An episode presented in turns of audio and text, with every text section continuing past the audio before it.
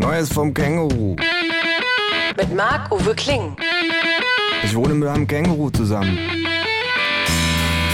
Das Känguru steht total auf Nirvana, ist ein Schnorrer vor dem Herrn und war früher beim Vietcong. Aber das nur nebenbei. Zur Sache.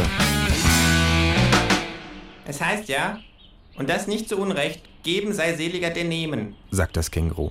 Auch ist allen klar, dass man dem Geber Dank schuldet, wohingegen der Nehmer zu danken hat. Und da Sprache eine Waffe ist, lassen Sie mich kurz etwas über die Begriffe Arbeitgeber und Arbeitnehmer klarstellen, bevor wir dieses sogenannte Bewerbungsgespräch fortführen.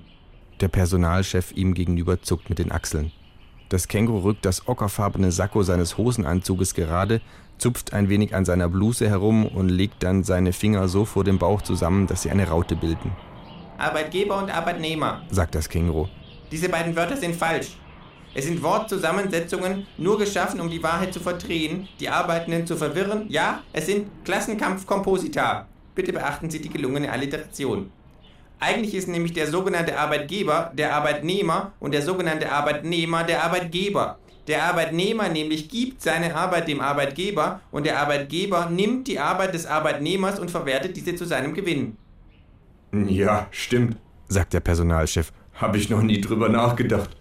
Da ich mich nicht an dieser Verblendung des Volkes beteiligen möchte, sagt das Känguru, bitte ich um Ihr Verständnis dafür, dass ich diese beiden Wörter im vertauschten oder vielmehr vertauscht scheinenden, aber eigentlich richtigen Sinn benutzen werde. In denselben Problemkomplex gehört übrigens auch, dass sich der Arbeitende bewerben muss, dabei müssten doch vielmehr Sie als Arbeitnehmer sich mir als Arbeitgeber schmackhaft machen. Erzählen Sie doch mal etwas über Ihr Unternehmen. Äh, nun, sagt der Mann. wir bei Großbauplanung Albertia sind äh, flexibel, belastbar, innovativ, kreativ, äh, teamfähig, äh, und begeisterungsfähig und, äh, und Kreativ, sagt das Känguru. ich verstehe. Es steht auf, Gut, das reicht. sagt es. Rufen Sie mich nicht an, ich rufe Sie an.